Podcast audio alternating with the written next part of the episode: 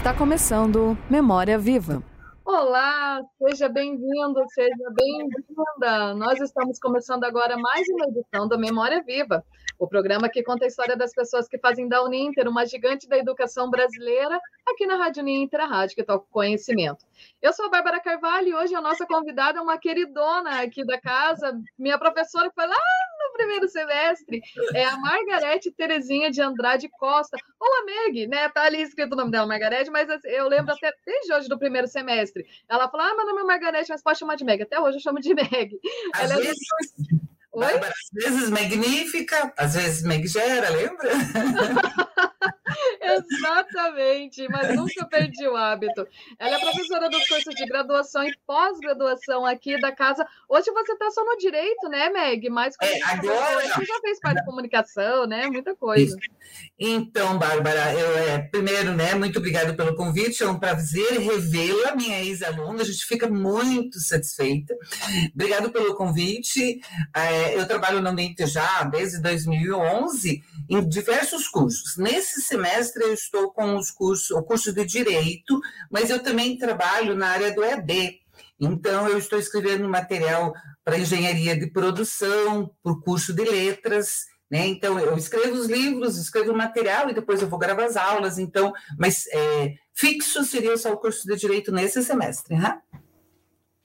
Muito bem.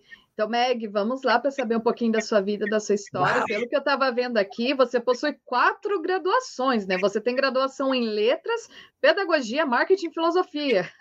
Por que, que você decidiu fazer tudo isso e como que você junta tudo isso hoje no seu trabalho? Vamos lá, Bárbara. Na realidade, não são quatro, são cinco, porque essa semana eu peguei o diploma de sociologia, licenciatura Ah, ótimo. em sociologia. Então, a minha vida é mais ou menos assim.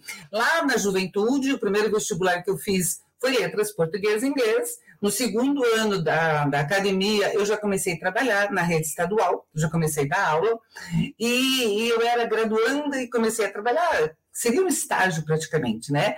E durante esse percurso eu sentia falta de alguma coisa, tá?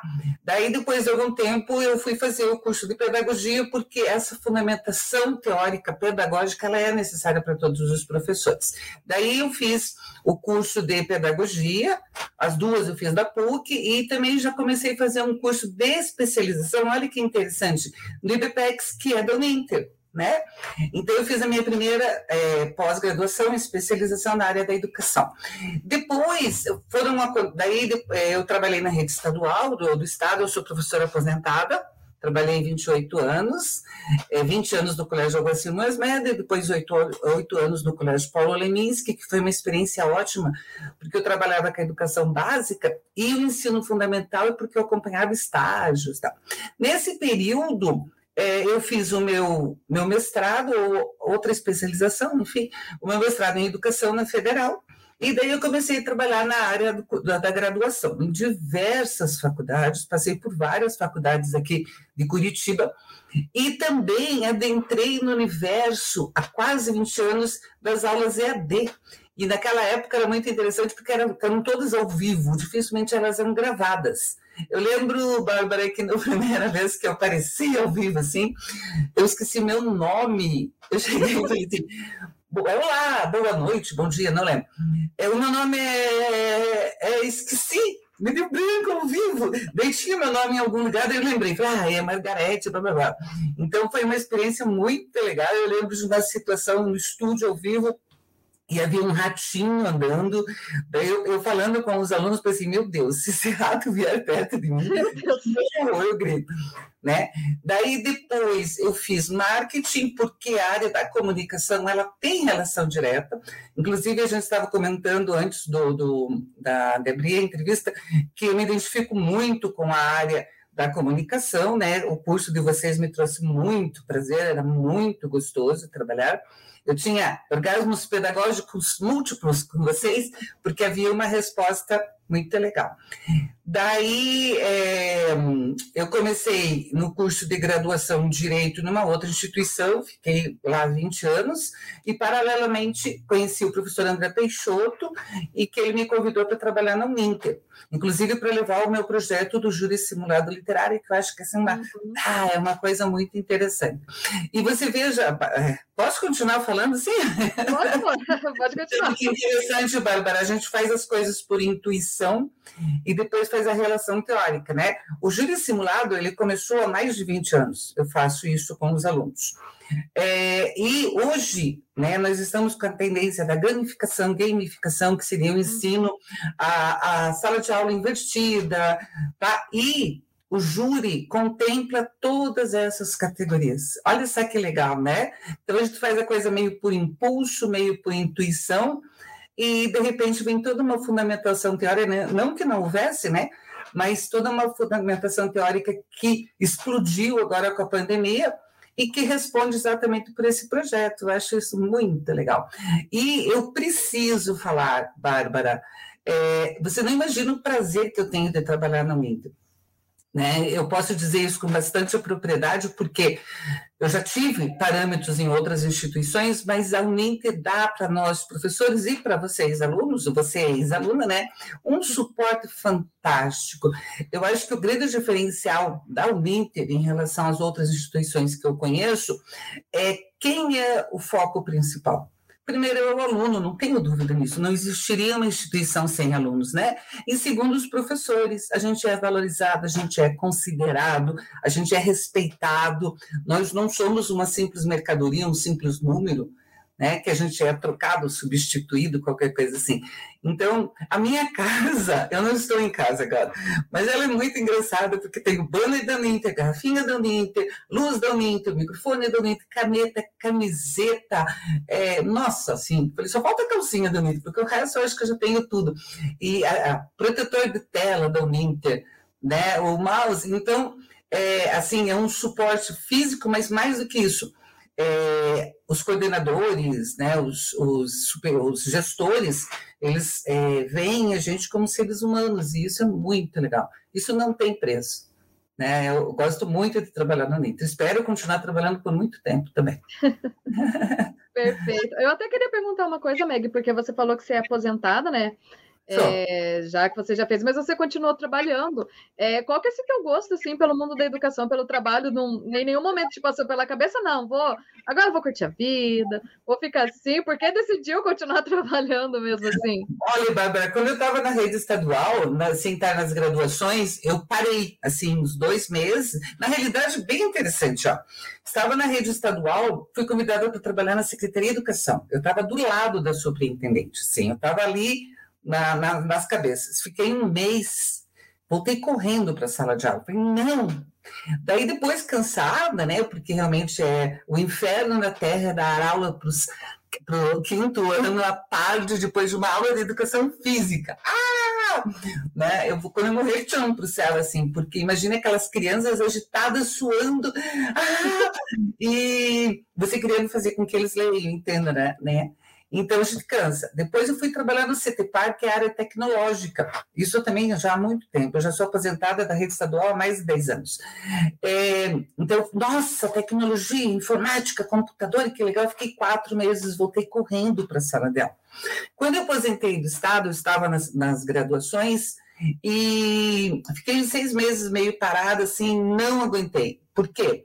Eu sou uma pessoa muito é, agitada, né, ansiosa, e uma forma de eu direcionar essa ansiedade é o trabalho.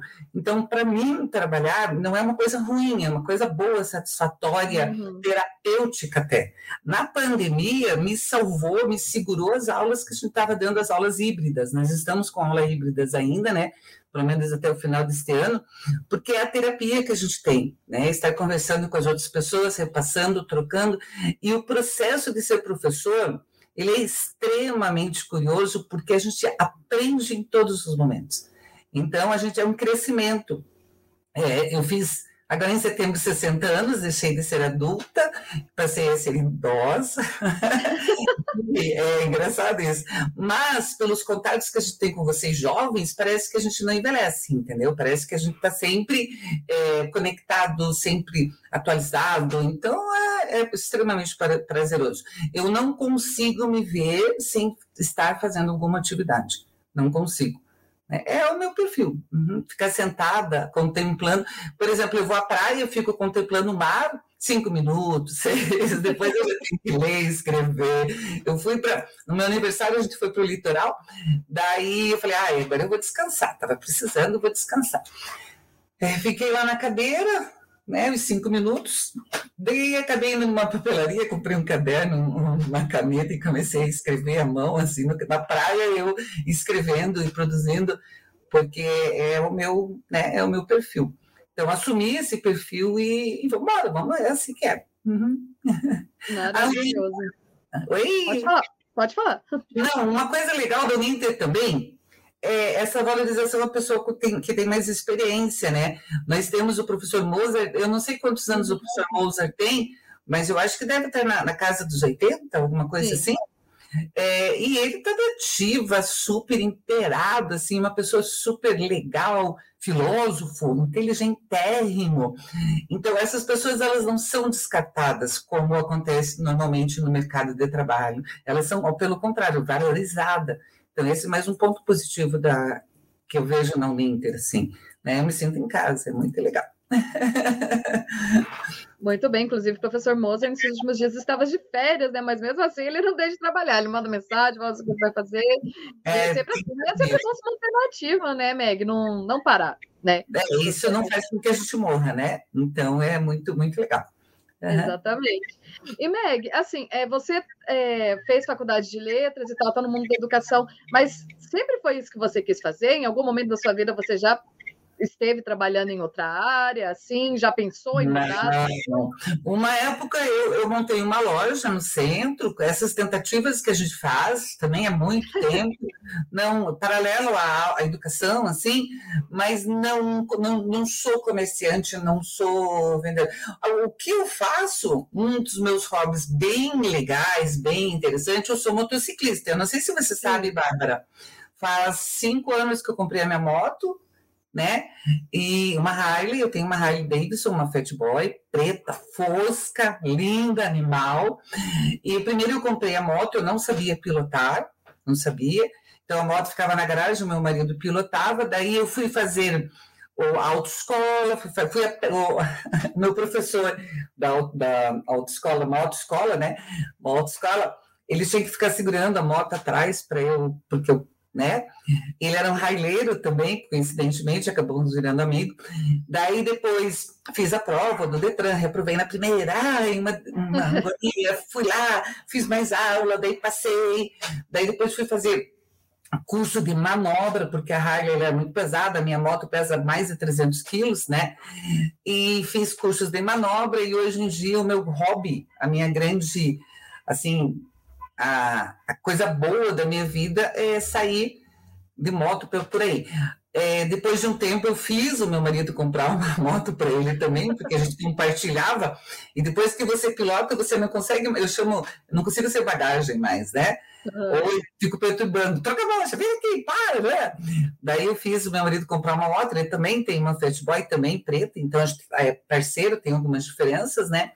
Então, uma, uma, assim, uma coisa muito legal, assim, eu posso falar muito tesão, assim, é, por exemplo, parar nessa, na sinaleira, assim, ele para com a moto dele, eu paro do lado, e a gente conheceu um grupo de pessoas diferenciadas também, né, que a gente comunga com as ideias, então, esse é um dos meus hobbies, assim, é, favoritos.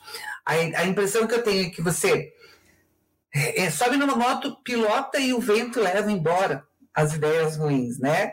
Na realidade, tem uma explicação para isso, porque você tem que se preocupar com tantas coisas, né? Então, equilíbrio, o trânsito, aceleração, o peso da moto, enfim, que você acaba é, se é, desestressando, você acaba, ah, pega as suas preocupações e acaba trocando pela preocupação de pilotar. O lugar que eu fui mais longe, a gente foi até Porto Alegre, nós dois, antes da pandemia, E foi uma experiência maravilhosa e é o meu, um dos meus grandes hobbies. Obviamente que o outro é ler, né? Não tenho dúvida nenhuma disso. Não existe coisa melhor no mundo do que um bom livro, tá? Então, para mim, a leitura é fundamental. Mas a moto é, é um empoderamento, principalmente de mulher, né? Como mulher e como velha. então, isso para mim é uma coisa muito, muito legal. É, Bárbara, eu, eu recebi um sinal aqui de bateria, mas eu acho que Tá, não, mas está tudo bem. Uhum. tá tudo bem? Eu acho Podemos que continuar? porque o meu pino aqui está conectado. Se eu sumir é porque acabou a bateria. Muito obrigada, adoro todos vocês. Beijo para todos. Que todos já, já, já faz os pedidos por aqui, qualquer coisa acontecer. Se acabar a bateria, já foi, já está fechado. Mas olha, bem. vou te falar que isso que você falou da moto, na verdade, até me surpreende agora, porque eu vejo isso, né, dos seus passeios e tal, de moto. Eu até achava que você fazia isso há mais tempo, sabia? Porque eu te vejo lá tão confortável. Eu achava que era ginasta, muitos anos, sabe? Não a prática. É interessante, eu nunca, nunca havia pilotado, eu nunca havia pensado em andar de moto. Meu pai faleceu faz cinco anos, ele faleceu em agosto, e em outubro eu estava assim, muito chateada, a gente estava do lado do Miller, e eu vi assim, um bando de moto com mulheres pilotando. Inclusive, uma trança, eu tinha cabelo curtinho, né? Eu usava o cabelo raspado de um lado e comprido do outro. Uma, uma menina com uma trança, daí eu falei para meu marido assim, amor, que moto é essa? Daí ele falou assim, ah, é Harley? Daí eu falei, eu quero uma. Isso foi. Daí depois eu fui descobrir que é Outubro Rosa, o passeio de moto do Outubro Rosa, que a Harley sempre faz, o pessoal da loja da, da Harley sempre faz. E eu falei, eu quero uma dessas. Em dezembro a gente comprou a moto, mas eu nem sabia pilotar. Daí eu deixei o cabelo crescer, o meu cabelo ele é por causa da trança, eu faço trança quando piloto, tem a minha tatuagem da Harley, uhum. então eu assumi. E como eu fiz cursos, vários cursos de pilotagem, de manobras que a gente fala, porque a moto, a Harley, ela andando é tranquilo, tá? É, mais, é melhor até do que outro tipo. O problema são a, as manobras, parar. Às vezes que eu caí, cinco vezes. Na realidade, meu marido ele é muito gentil, eu não caí, eu tombei. Né? Ah. Foi parado, sempre parado, porque você perde o equilíbrio e você não consegue segurar. E é perigoso. É uma moto muito pesada, né? É, 300 quilos é. E é perigoso até você tentar segurar, você acaba se machucando. Então eu pulo da moto. É, mas o empoderamento, principalmente para o feminino, aqui em Curitiba, né, há várias mulheres que pilotam Harley, há várias mulheres que pilotam todo tipo de moto, né? Mas a Harley é, é uma paixão, obviamente, eu acabei me apaixonando, né, tatuando a Harley, mas ela tem uma conotação de grupo, de encontro, assim, um pouco diferenciada que as outras motos. Eu é, gosto de outras motos, tudo, não tenho nenhum tipo de preconceito, bobagem isso, né? Mas é a, a melhor moto é aquela que você gosta, né? Então, é, eu me identifiquei e é muito legal, é muito bacana. Muito bem. Meg, eu queria que você falasse mais um pouquinho para a gente sobre isso do júri simulado. Assim, pergunto porque você falou que é uma ideia, né, que já tem mais de 20 anos e é curioso porque você não tem uma formação em direito, né? Você dá aula, né, no curso de direito hoje, mas não tem. Então, não. eu queria saber de ti como que surgiu essa ideia e como que você faz isso para quem está acompanhando aqui saber um pouquinho do que, que é isso. Bom, então eu, eu posso até começar a falar para vocês, eu sei que o, a temática da minha dissertação de mestrado em educação foi a transdisciplinaridade. Tá? Uhum. Essa discussão ela é, é, também não é uma discussão marxista já, não é uma discussão. Esses conceitos eles não são novos, né? Se a gente for buscar embasamento teórico, existem já experiências em relação a isso, tá? Enfim, a gente retoma esses conceitos. E quando eu comecei a dar aula no primeiro ano do curso de direito, ó, em 2003, é, bom, enfim, há mais de 20 anos, é, eu vi que a falta do hábito da leitura que os alunos tinham. Né? Eu falei, puxa, como que alguém de direito não gosta de ler ou não tem este hábito? Porque para mim só não lê, só não gosta de ler quem não lê o que gosta. Porque quando você gosta, você lê. Né? Uhum. Então tem que fazer essa conexão. Eu falei, eu preciso de um jeito. E com os alunos, a gente discutiu isso, e assim, ingenuamente eu peguei o livro Dom Casmurro, tá? um clássico, e falei, gente, vamos tentar ler, vamos tentar fazer. Os primeiros, é, os primeiros júris, quem me deu suporte foram os alunos, porque alguns já conheciam, já eram da área, né? Professora, a gente podia fazer assim, e essa construção foi coletiva. Daí, pimba, protagonismo do aluno, tá? Porque como eu não sei direito, eu não tenho essa fundamentação, os alunos trazem o que sabem ou buscam, porque é interesse deles. E meio que se, sem querer, assim, meio da intuição, eu comecei a, a, tirar dos alunos aqueles que eles iam buscar na faculdade, porque em um júri simulado eles são chamados de doutores, eu já tenho becas, eu já estou bem equipadinha, assim, né? A roupa do juiz, enfim. E como eu não sabia, e eu posso dizer que não sei, não há problema nenhum em relação a isso, porque não é a minha formação, eu fazia com que eles buscassem. E eles conversaram com os diferentes eh, professores das outras áreas e traziam informações para mim né? Então, é, veja, é, o que, que eu, eu, digo que o júri eu não faço nada, quem faz as coisas realmente são os alunos. Daí que seria a, aula, a sala de aula invertida. Hoje, uhum. hoje, a gente tem essa denominação e acabou acontecendo. Também é, o aluno virou protagonista. Então, o que, que acontece no júri? Eu pego clássicos né? Agora eu aprendi, depois com o tempo, eu aprendi que haja homicídio, porque só vai a júri quem tem homicídio, no Dom Casmurro não há homicídio.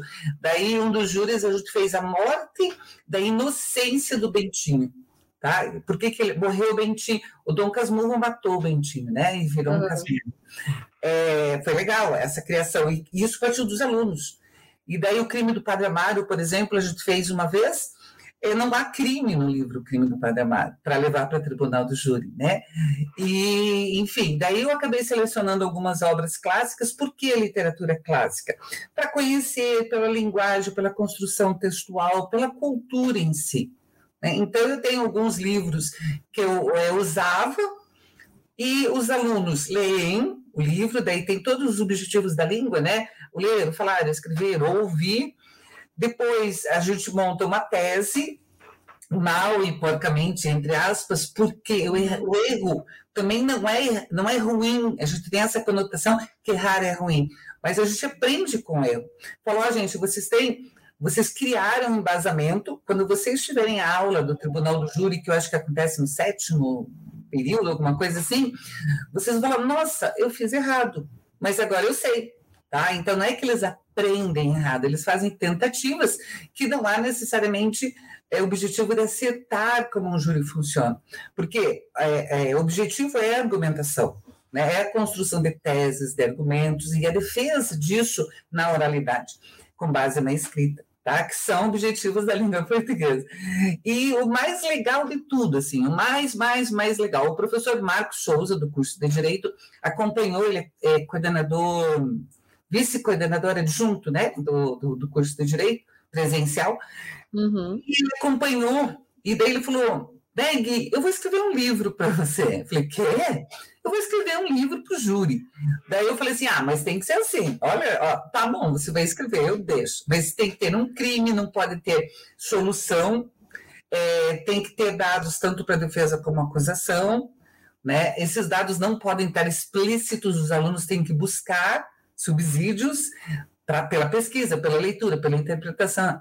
E ele escreveu um livro, até foi lançado agora, Os Crimes do Bacalhau. Se eu estivesse em casa, eu mostraria o livro para vocês. Olha, que legal! Uhum, ele está lá com o livro, e eu já tenho usado na pandemia, eu tenho usado, eu só usei esse livro dele, muito legal, muito legal, já está editado, já, já está ali disponível para compra para quem quiser, mas também ele está disponível disponível online, né? Então o livro físico é só para um subsídio, né? Porque eu gosto uhum. de livro físico, eu gosto do cheiro, de pegar, manusear, né?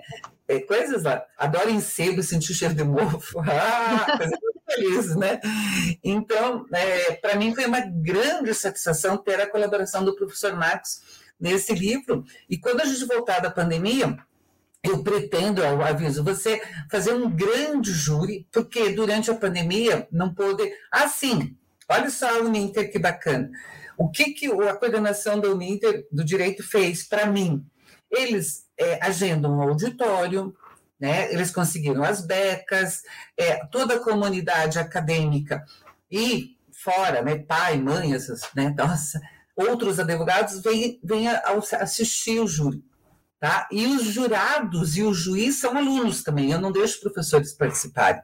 Então, quem é juiz, quem é jurado, o policial, a, o réu, tá? todos são alunos, só alunos que fazem. Né? Inclusive, a gente avisa no início do júri para não se levarem em, em conta a, as normas jurídicas formais, porque eles são calouros.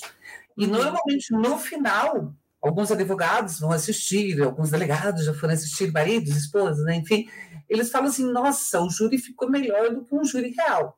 E uma outra coisa, eu nunca assisti um júri, um júri é, real, eu, não, eu nunca assisti, os alunos vão. Tá? Eles iam, né, antes da pandemia, eles iam assistir, eles pesquisavam. O material do júri está disponível na página que nós temos do Facebook, que é Júri Simulado Ninter. Então, uhum. se alguém tiver interesse, e também tem algumas coisas no, no, no YouTube, os alunos disponibilizam. Durante a pandemia, a gente teve que fazer gravações. Então, cada aluno faz uma gravação, a gente monta e está disponível no YouTube, nas redes sociais, enfim. Obviamente, alunos muito bons e alguns alunos ainda que precisam aprimorar. Mas não há problema, não há, tá? Já tive casos maravilhosos de pessoas que erraram errei, volta, volta. Já tive uma aluna que teve um ataque de pânico depois da apresentação, né? Então tive, deixei o, júri correndo, porque eu também não, não, eu sou plateia no dia da apresentação no auditório. Eu sento lá, eu sou plateia, não interfiro, tá? Então, eles que resolvam as situações.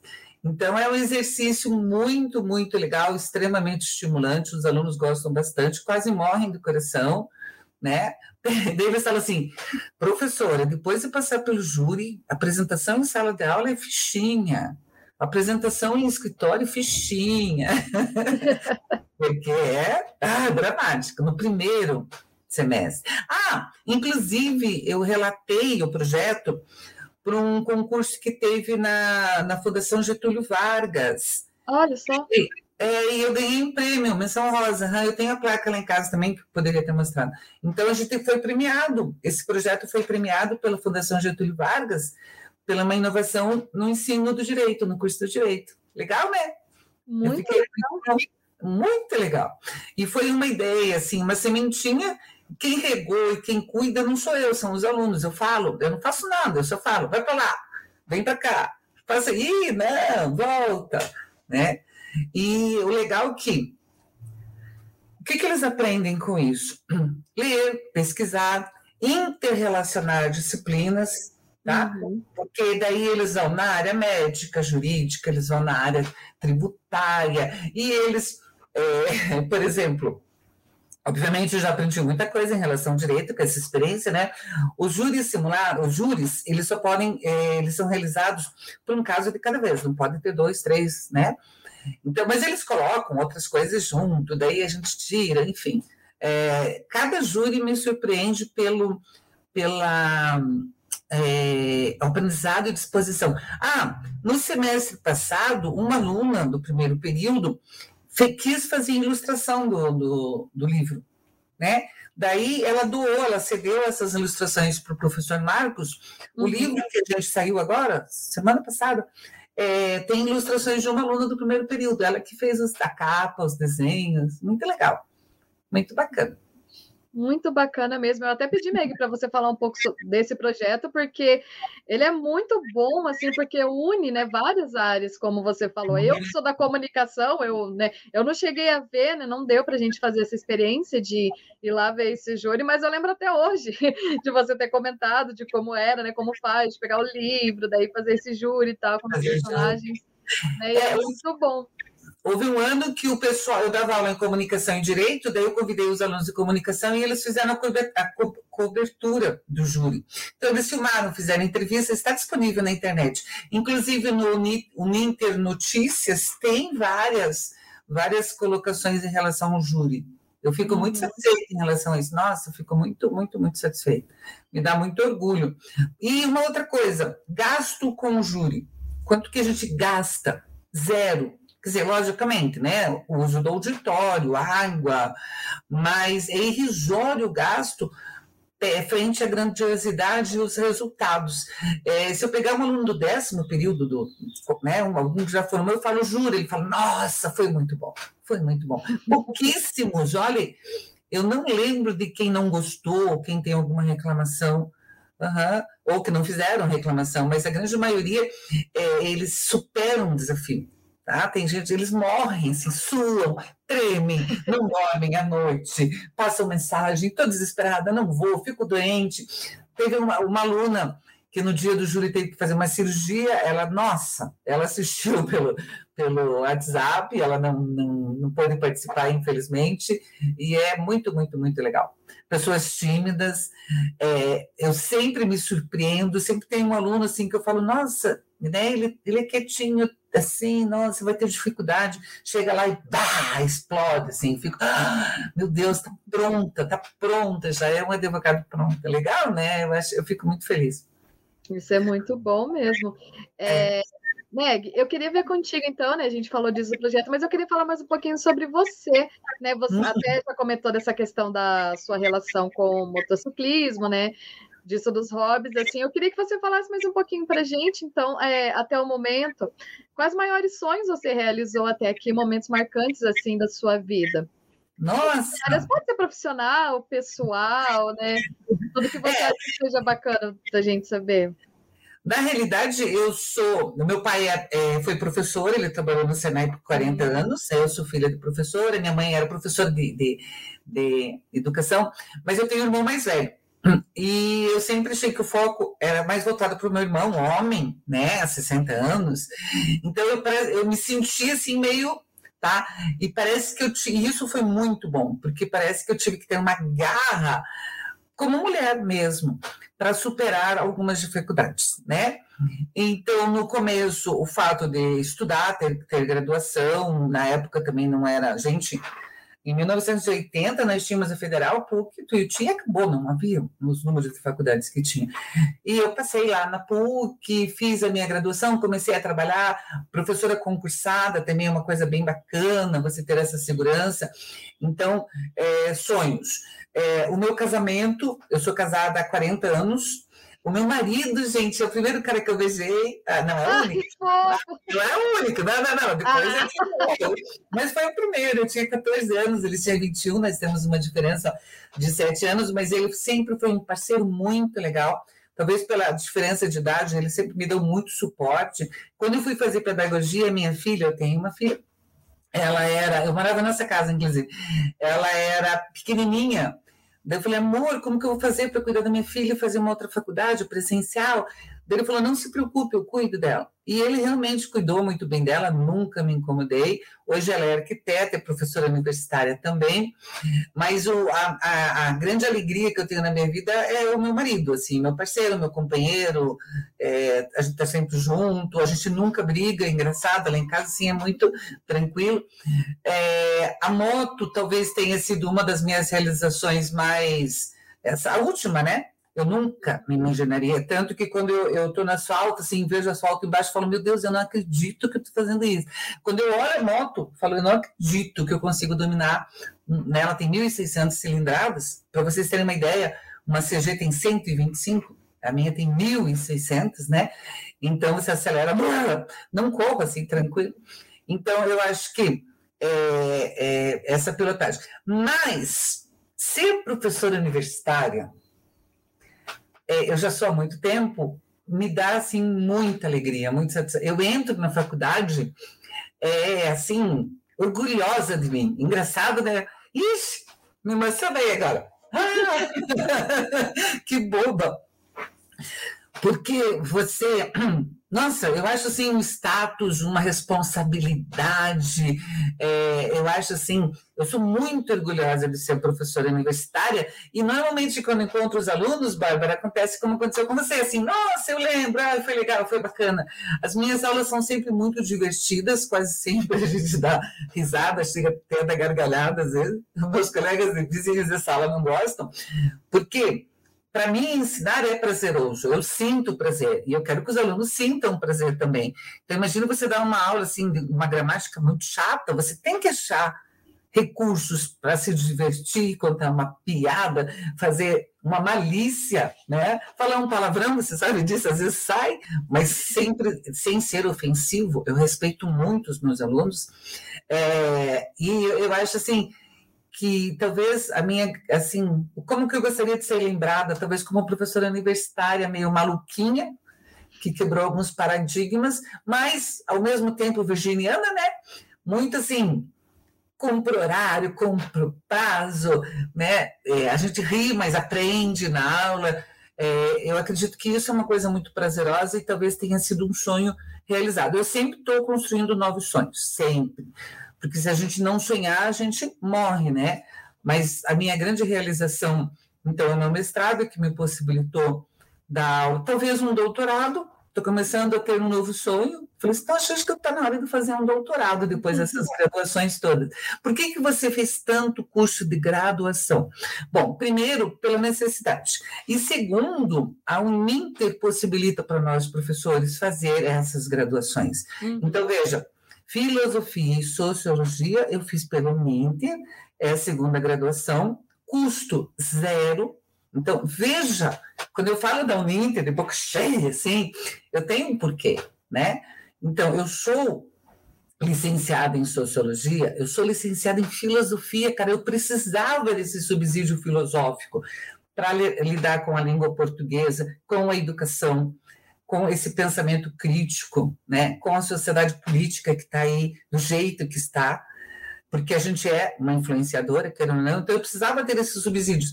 Tá, a Uninter vai lá e disponibiliza para a gente esse curso, custo zero, com a maior tranquilidade. Eu nunca tive preocupação em relação a nada. Tive que ler bastante, estudar bastante. Dei muitos livros, isso é bem legal, né? Que eu amo, tem uma estante lá com livros. É, é, também gravo aulas no Uninter. É, tenho publicado pelo Uninter três livros, eu acho. Agora eu já estou fazendo dois, eu, eu tenho que entregar, estou com os prazos assim. Assim, eu escrevo livros também. Eu acho que eu já devo, tenho publicado uns 20 livros. Eu não sei, eu perdi a conta já. Mas pelo Uninter, um, dois, três, eu quatro, acho, não lembro. Né? E na biblioteca virtual, eles estão disponíveis em áreas diferentes, porque eu transito em áreas diferentes, que eu acho muito legal. Então, quando você pega um livro com o teu nome, também é uma coisa muito bacana, muito uhum. legal. Mas o que me dá mais prazer talvez seja o Timóteo, que é o meu cachorrinho. eu tenho, que pena que eu não tenho casa para mostrar para você. Eu tenho meu cachorrinho especial, que é o nosso bebê, né? Nossa filha mora sozinha, então, não mora no apartamento, não. Então, é o meu, meu xodózinho, assim.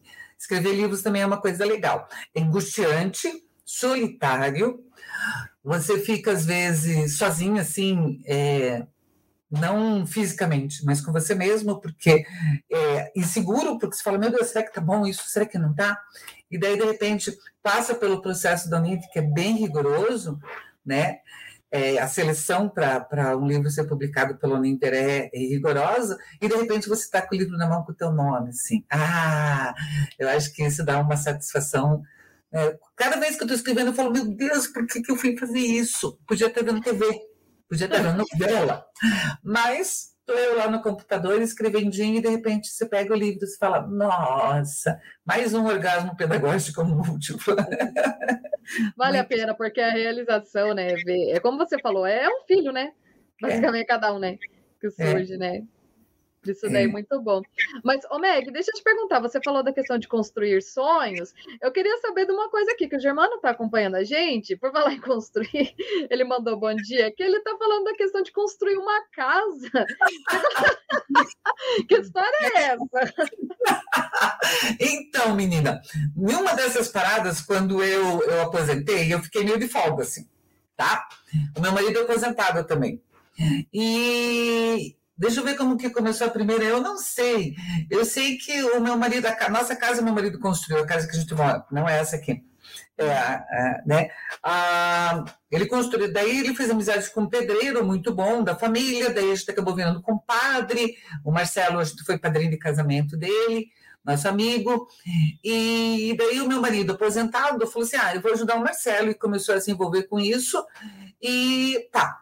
Daí, eu, e, e isso é, vai grana, é dinheiro, né?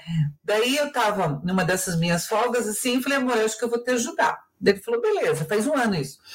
Daí a gente começou a construir uma casa juntos, mas é bem legal, é, é, fazer buraco na terra, lá no Facebook tem, fazer buraco na terra, dobrar ferro, amarrar ferro, fazer estribo, encher baldrame, olha vocabulário.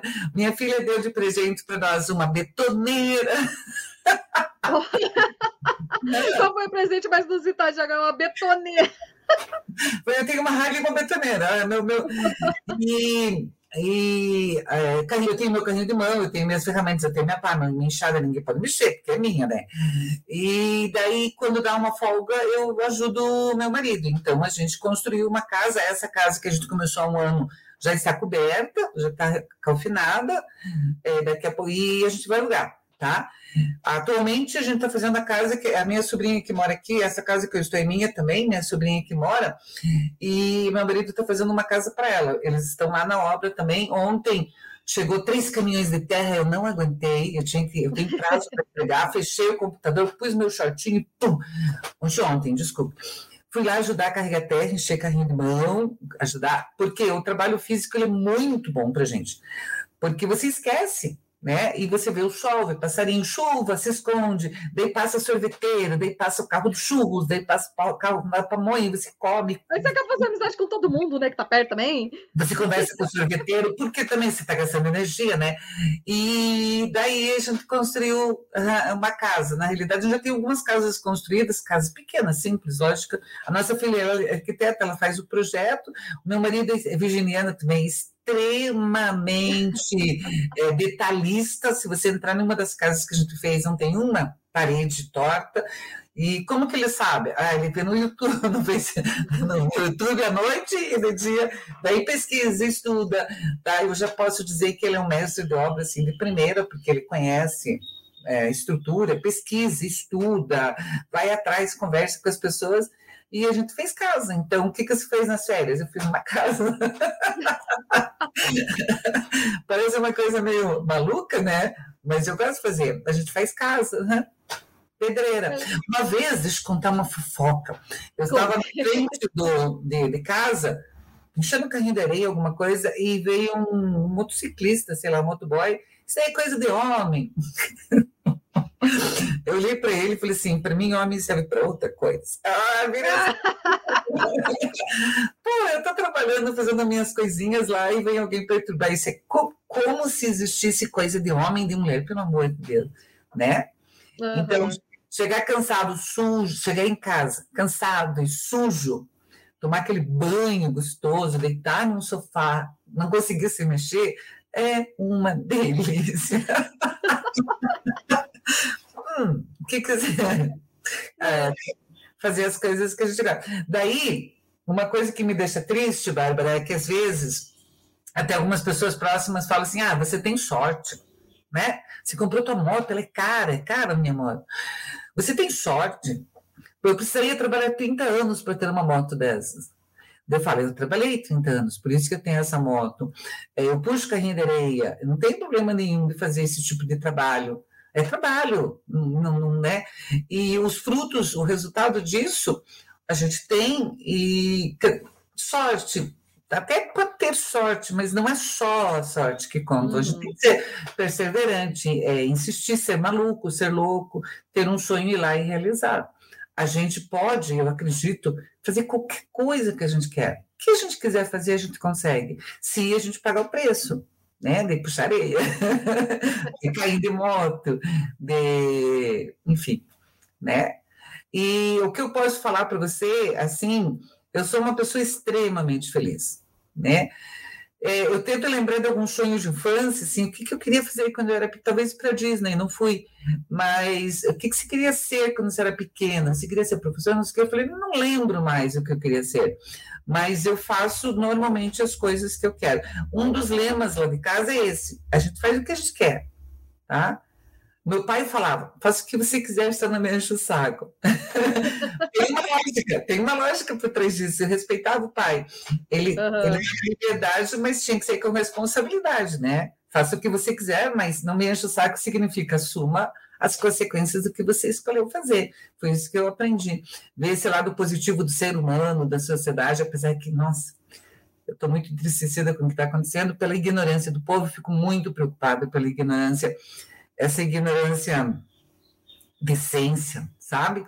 Falta de conhecimento, é, né, é, acreditar em qualquer coisa que é posta, vista, os embasamentos científicos, enfim, mas, é, enfim, é, eu posso me resumir como uma pessoa muito feliz, assim, muito, muito satisfeita. não que eu seja exemplo para ninguém, porque não é para ser, ninguém tem que ser exemplo de ninguém, né, não temos mitos, não temos heróis, não existe isso, cada um é o que é, faça o que você quiser, né, essa é, é o lema, seja feliz. A minha felicidade não depende de ninguém e eu não sou responsável pela felicidade de ninguém. Olha a filósofa falando. o, o, curso de filosofia aparecendo. Você pode ficar feliz comigo, triste comigo, mas eu não sou responsável pela tua felicidade. Essa sensação de culpa, que é característico muito da religião católica, que é o basamento na nossa cultura, ela está muito firme, a gente se sente culpado pelas coisas que não é, né? Mas eu tento trabalhar bastante com isso. Exatamente, muito bom. Mas você falou aqui de não ser herói ou mito, alguma coisa assim, mas né, a intenção do programa é o que eu te falei, né? Ter inspiração, né? eu tenho certeza que quem acompanhar isso daqui vai te pegar como inspiração, principalmente por essa parte do que você falou, né? Ah, você tem tal coisa hoje é porque você tem sorte, Meg. Não. Digamos assim que você construiu a sua sorte, né? Você foi atrás da sua sorte, né? Você, o que é. você tem hoje, que você é hoje, não, não caiu do céu, né? Lindamente no seu colo. Então, né? eu fico ofendido no sentido de sorte por causa disso. Não caiu do céu. Ah, mas você teve ajudas? Tive, todo mundo tem. Né? Todo mundo tem ajuda. Agora, o que, que, você faz com essa ajuda? O que, que, você faz com isso que você tem na mão? Né? A gente decidiu é, fazer o, o, o lado legal o lado bom. O meu marido ele é meio chato assim nesse sentido, ele é muito certinho assim, ele paga imposto, ele não sonega, ele ele, né, ele é muito certinho, mas a gente e ele é muito bom também. Se você é, ligar para ele, é uma pessoa especial. Bom, a gente ama, né? Então, quando você ama, né, você vê o lado bom. Apesar que meu marido falou uma coisa bem legal um dia desses.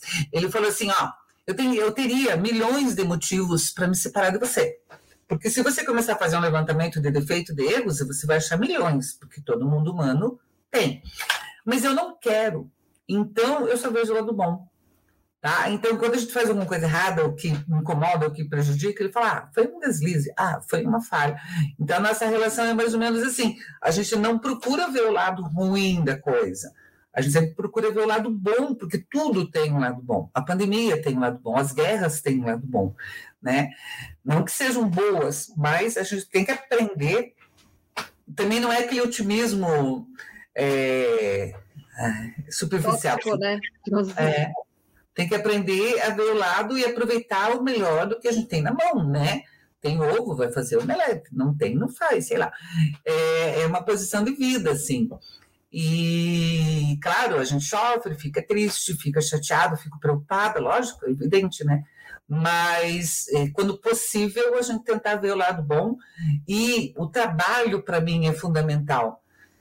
Né? Quando a gente não tem o que fazer, ou não tem com que se comprometer, não tem com que se preocupar, mente vazia, né? Daí as coisas ficam mais complicadas, é verdade. Quando você fica chateado porque tem um prazo para fazer e tem que fazer, ai que bom, foca nisso. É, eu estou precisando muito sentar no sofá e ver um filme, porque faz um tempão que eu estou com os prazos aí meio correndo, e eu normalmente sento na frente do computador, escrevo, escrevo, escrevo, escrevo leio, estudo, né? Mas vale a pena, né? Vale a pena, tudo vale a pena. Pessoal.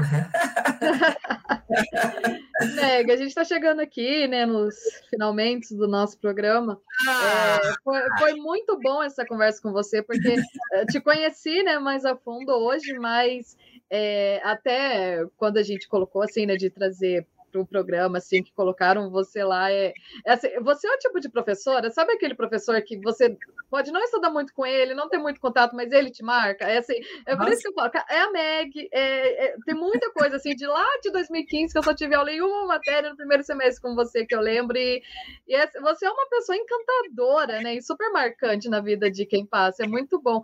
Foi uma delícia te receber aqui. Eu vou deixar aqui aberto para você, se você quiser passar alguma mensagem. Né? Olha, pode ficar à vontade. A recíproca é verdadeira também. Eu fiquei muito orgulhosa quando fui convidada. Eu falei, nossa, eu falei para todo mundo, espalhei para todo mundo, coloquei no Facebook, coloquei. Porque eu fiquei, tá vendo? É o Ninter, né? Eu fiquei muito satisfeita pela essa valorização. E contar as coisas da gente é muito bom, compartilhar é muito bom né?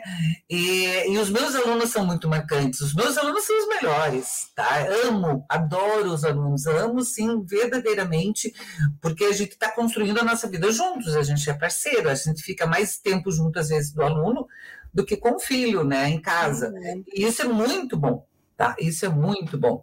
É, não teria nenhum conselho, nenhum fechamento. Seja feliz, é, vá em frente, é, faça, você pode fazer o que você quiser, vai lá e faça, né? É, pra, pague o preço, porque vale a pena o caminho, esse caminho eu acho que é o melhor caminho, né?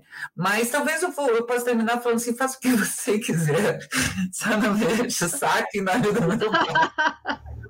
mas com aquela conotação de faça o que quiser, mas assuma o que você está fazendo, não venha perturbar depois com as cargas que você fez ou não deixou de fazer, né? É, então é isso, gente. Eu acho que cada um é, responsável por si, a gente é adulto, é, isso é ser adulto, né? E vamos em frente. Me coloco à disposição. Eu, eu disponibilizo para os meus alunos o Facebook, o WhatsApp, o telefone, o que for, tá? Eu não tenho problema nenhum em relação à, à comunicação, aos contatos. Né? Agradeço de coração, um grande beijo para vocês e até uma outra próxima, né? Que seja breve, que seja logo. Com certeza. Mais uma vez, minha querida, muito obrigada aqui pela sua participação no Memória Viva de hoje. Muito obrigada a todos que acompanharam, que vão acompanhar posteriormente também aqui. E na próxima quinta-feira a gente volta com mais uma edição do Memória Viva aqui na Rádio Ninter, a rádio que toca conhecimento. Até lá.